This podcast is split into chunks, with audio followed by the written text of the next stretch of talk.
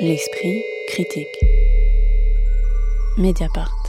On commence cette table ronde critique avec les frères Karamazov, mise en scène par Sylvain Creusevaux au théâtre de l'Odéon dans le cadre du festival d'automne.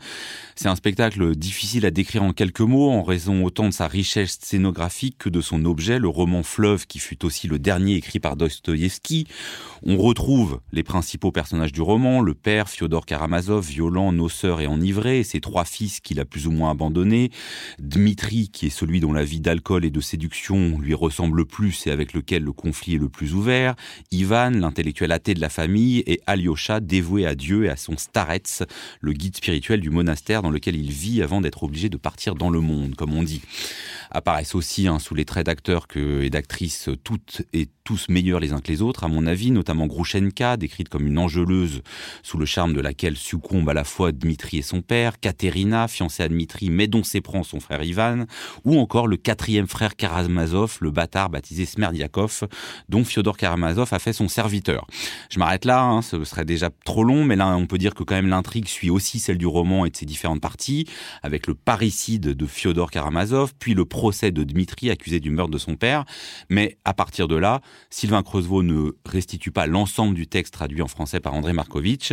Il tranche, il choisit, il accélère, il ajoute parfois, afin de proposer un spectacle à la fois profus et maîtrisé, comique et tragique, et prenant pied dans une Russie qui pourrait être aussi bien celle du tsar Alexandre II que celle de Vladimir Poutine. Avant peut-être de parler de la mise en scène ou pour commencer à en parler, est-ce qu'on peut vraiment euh, dire qu'il s'agit d'une adaptation du texte de Dostoevsky ou est-ce qu'au fond le terme adaptation est, est pas assez précis pour euh, euh, décrire euh, Isée Sorel ce que fait là Sylvain Creusevaux avec le texte. Mais Sylvain Creusevaux, il a, il a tendance à dire qu'il cherche à dostoïevskiser le, le, théâtre, à savoir plutôt en, garder l'esprit que, que la lettre, parce que bien sûr, ça semble un défi assez insurmontable de traduire 1300 pages en 3 heures et demie, puisque là, il ne, il ne voulait pas faire 4 heures de spectacle, parce que ces comédiens, comme vous, vous l'avez dit, sont excellents, mais c'est un peu un théâtre euh, cardiaque comme ça, incandescent, et donc ça provoque évidemment un épuisement non seulement du spectateur, mais lui, il pense surtout à, ses acteurs. Mais euh, adaptation, euh, je pense, du moins, en, en, tout cas, il essaye de traduire.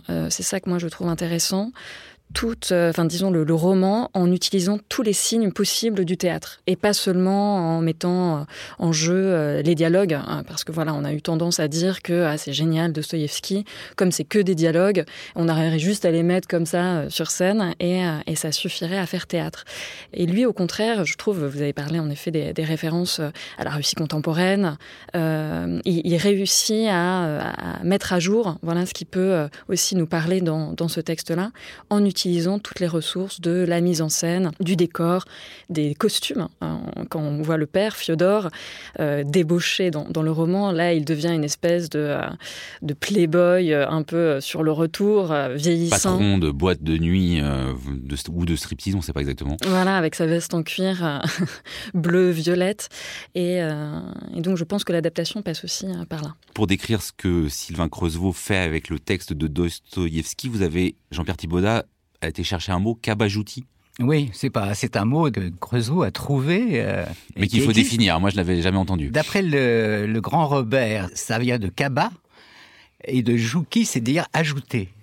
Et alors effectivement, Creusot euh, part d'éléments comme ça existants euh, qu'il mêle différemment c'est très malin ce qu'il fait parce que d'un côté il met des panneaux ce qui est la première fois que ça arrive où il met des, des préambules de texte au début. Il y a un côté pédagogique oui, oui, il y a des résumés. complètement on, on, on incroyable. pas l'intrigue on, on jamais vu ça chez il est arrivé chez Creusevaux qu'on perde un peu l'intrigue. Oui alors voilà il a dû sentir ça et là c'est vrai que l'intrigue même si vous l'avez bien résumé elle est quand même extrêmement complexe et on s'y perd forcément un moment ou un autre même en voyant le spectacle. Et quand on lit le roman encore plus on vient souvent en arrière quand on lit ce, les frères Karamazov donc il met des panneaux au début puis au milieu comme ça où il explique un petit peu qui sont les gens qu'on va voir etc donc à côté là c'est complètement surprenant chez Creusbeau de ça mais ça explique ce qui suit. C'est à dire qu'en fait il fait une vraie adaptation. Il réinvente. Je pense qu'il y a une partie euh, qui vient d'improvisation qui fait avec ses acteurs et tout. Il a réécrit un bon nombre de choses euh, euh, je pense que euh, André Markovitch doit sauter en l'air régulièrement en voyant le spectacle. Mais en même temps c'est un un hommage à Markovitch d'une certaine façon, parce que Markovitch a eu cette force de retraduire euh, tout Dostoïevski et en particulier les frères Karamazov dans une langue d'aujourd'hui. Donc il y a un peu tout ça à la fois. Alors, je voudrais ajouter quelque chose, puisque vous dites qu'en effet, euh, c'est complexe, etc. Il faut quand même avouer que c'est le spectacle, pour moi, le plus simple de euh, Sylvain Crosvaux, parce que si on pense euh, au démon, il avait déjà adapté Dostoïevski, ou au Grand Inquisiteur qui était présenté à l'automne dernier, voilà, c'est beaucoup plus foisonnant, c'est complètement déglingué, ça déborde, il met des passages d'Ainer Müller pendant 40 minutes. Voilà, Nicolas Bouchou, qui fait Fiodor, ici, devient une réincarnation d'Ainer Müller. Là, finalement, il il garde une forme de linéarité. Oui, mais justement parce que c'est une sorte de critique de, des démons, d'une certaine façon. Au niveau euh, euh, mise en scène, il, va effectivement vers une limpidité qu'il n'avait pas dans les démons, où il jouait plus dans la profusion, dans la complexité des choses et tout ça. Et là, effectivement, c'est beaucoup plus lisible. D'ailleurs, on suit assez facilement. Caroline Châtelet On est à la fois pour moi dans une sorte de complexification et de simplification. Donc là, évidemment, comme il ne peut pas euh, monter les, 1300 pages, il y a, un travail d'épure et en même temps, ce qui me pose problème, c'est que j'ai toujours l'impression que dans son théâtre, il produit de la complexification, mais de manière volontaire, qui ne produit pas forcément de pensée. Et là, il y a juste une sorte d'opération de mise en brouillard de ce qui se déplie sur scène de, l'histoire. Alors que ben il manque aussi de, radicalité dans ses choix, c'est-à-dire que il se dit ok, euh, il prend les frères Karamazov, mais il aurait pu se saisir euh, des thématiques fortes du texte. Or, il se raccroche quand même toujours à ce récit extrêmement linéaire qui nous est donné, enfin comme ça, de manière presque assommante, comme vous le disiez, euh, sur le rideau de scène. Et pour moi, c'est une sorte d'hermétisme qui ne produit rien, en fait, qui ne produit pas de pensée. Des accords euh, entre euh, nos invités qu'on pourrait traduire de manière différente. C'est quand même une pièce qui déborde sans arrêt. Hein. Ça déborde de la scène vers le public, il y a beaucoup d'adresses et de clins d'œil. Euh, ça déborde de la Russie du 19e siècle vers la Russie euh, du 21e siècle. Ça déborde même des moments de jeu sur l'entracte, hein, puisqu'au moment de l'entracte, on vous dit non, non, restez, on va assister à un autre passage sur le Starret. Bon, moi j'avoue, j'avais trop faim, je, suis parti, donc j'ai pas vu ce moment-là.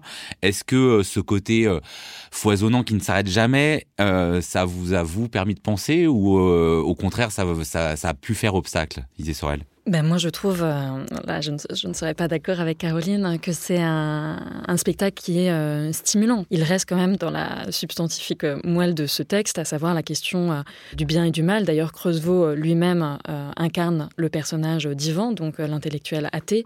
Et je pense que c'est cette question aussi qui obsède à la fois le personnage, mais peut-être aussi Creusevaux, mais là, je, je m'aventure peut-être, à savoir bah, comment faire pour vivre dans un monde invivable. Disons que c'est au départ la, question euh, chrétienne à savoir euh, que faire, comment penser euh, la, théodicité, l'existence de Dieu et en même temps celle du mal, et qui s'incarne ici avec la présence de l'enfant, la mort de, l'enfant Ilyusha, qui est presque mort de, honte.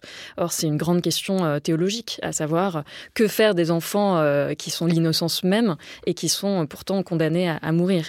Et moi, je vois voilà tous les, les dialogues entre Ivan et Alyosha qui s'intéressent à cette question-là et plus largement, c'est euh, une des préoccupations, disons, de Creusevaux quand il explore Dostoïevski, c'est de s'interroger sur la sécularisation du discours chrétien dans le socialisme, qui est mis pour moi en scène à la fois dans le texte et, qu'il essaye de, mettre en avant euh, ici. Mais on sent bien que chez lui, c'est une obsession, ça, ce discours chrétien, ce rapport.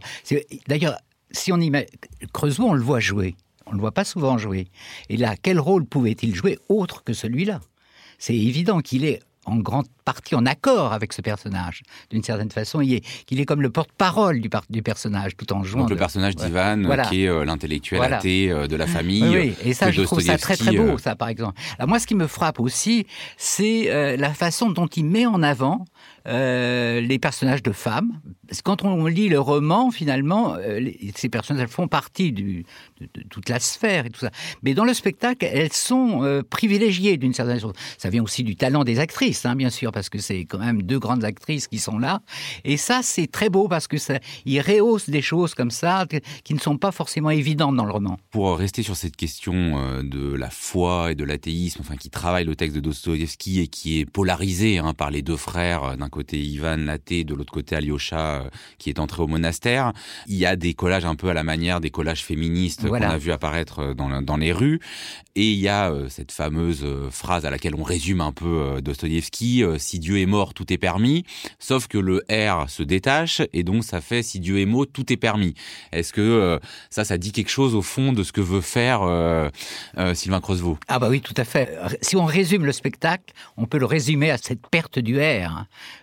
où la mort devient le mot.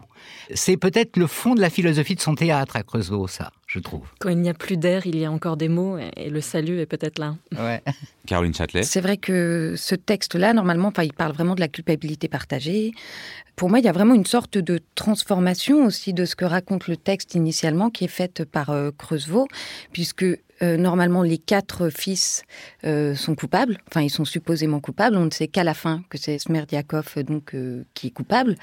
Or là, cette partie-là, elle est évacuée et il reste cette culpabilité flottante, mais dont Alyosha lui-même, il semble complètement exempté. Et donc, pour moi, le spectacle construit euh, un petit peu le sauvetage progressif d'Alyosha. Il devient ce, personnage comme ça, mais qui est à la fois très ambigu dans son hypocrisie, qui est assez euh, faible au début. Il devient omniprésent. C'est lui qui annonce la tenue de l'entracte et ce qui va se passer pendant l'entracte. C'est lui qui clôt par leur funèbre aussi le spectacle. Donc, on a comme ça le sauvetage de cette la fois figure de la pureté qui irait vers une sorte d'ascèse et qui, euh, en même temps, a aussi son, son, ambiguïté et un petit peu son hypocrisie. Nous, je trouve ça assez, euh, assez étrange, en fait, ce choix-là. Et je trouve ça génial parce que ça permet justement plusieurs lectures simultanées de la même chose. On peut sortir de là et se disputer énormément à partir du spectacle. Il ouvre des pistes. Il n'en garde. Je suis pas d'accord avec toi quand tu dis qu'il y en a qu'une à la fin. Non, il y en a plusieurs. Il y a plusieurs pistes. Et c'est ça qui est beau, c'est qu'il il, il, donne sa chance à chacun des personnages et, dans, et dans un sens à chacun des comédiens aussi. Isée Sorel. Je ne sais pas s'il sauve, mais en tout cas, il y a une lecture qu'il fait de Dostoïevski qui me paraît intéressante. C'est la, la, place du rire euh, qu'il fait entendre euh, à la fois dans les démons. Oui, c'est ça. Il y a quand même une dimension farcesque oui. qu'on qu ne repère pas a priori. Enfin, moi, en tout cas, dans mes souvenirs de lecture scolaire des frères Karamazov. il y a notamment cet épisode avec le Starets euh, Zosima, où euh, il y a, c'est écrit ainsi euh, dans, dans, le livre que le cadavre qui devrait être en odeur de sainteté empeste, et ça permet voilà des petites incartades, incartades pardon, euh, bouffonnes au sein de euh, toutes ces grandes questions existentielles hein, qui pourraient être un peu pesantes aussi. Caroline Châtelet. Oui, mais ce, ce désir aussi comme ça de, de travailler la farce et le bouffon, elle est mise en place de manière extrêmement appuyée, alors que ça pourrait être fait de manière beaucoup plus subtile donc on passe juste de séquences qui sont majoritairement des séquences dialoguées où là, on est dans quelque chose de très caricatural qui est là pour susciter le rire, mais où il n'y a pas tellement de finesse ni de subtilité de jeu, alors que ce sont tous de très bons comédiens, à des séquences où là, on va avoir une personne qui va parler, ça va être euh, une oraison funèbre, une, une plaidoirie, où là, ça va être un monologue, et où là, il y a une pensée qui est assénée.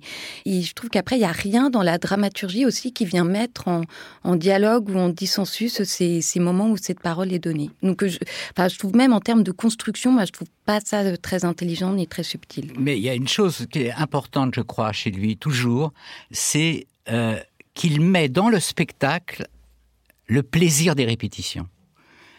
On voit les acteurs. Je ne l'ai pas ressenti. Ah, moi, je le ressens tout, tout, le temps, tout le temps, et pas seulement dans ce spectacle, dans les autres aussi. Ce, ce, cette, ce plaisir qu'ils ont eu à jouer, à inventer, à plaisanter, à faire n'importe quoi et tout ça.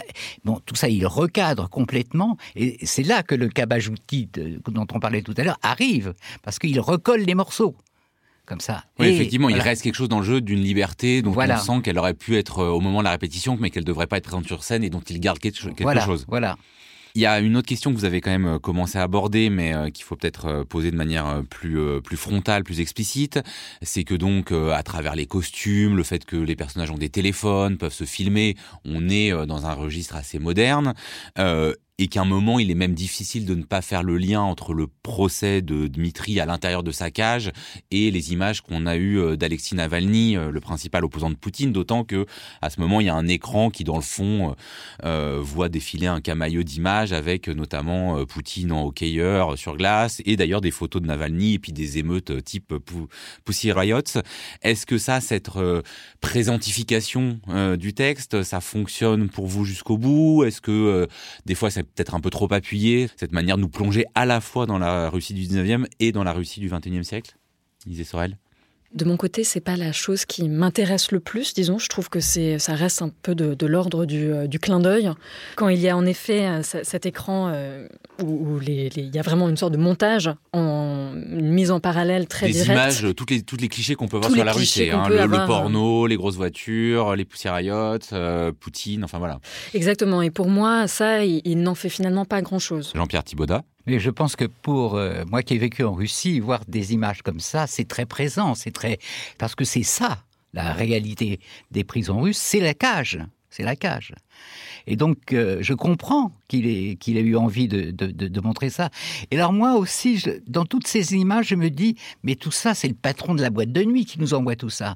Il, y a, un côté mise en scène intérieure à l'intérieur du spectacle, où on voit que le personnage qu'incarne Bouchot, euh, d'une façon magnifique comme tous les autres, hein, ils sont tous formidables, les acteurs là-dedans, c'est comme s'il appelait ce commentaire-là.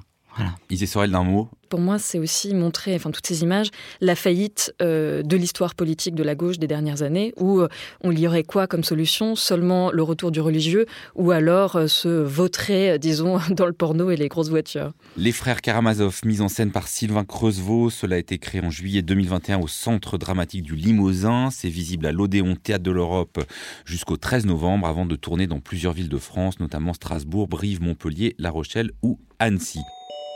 L'esprit critique. Mediapart.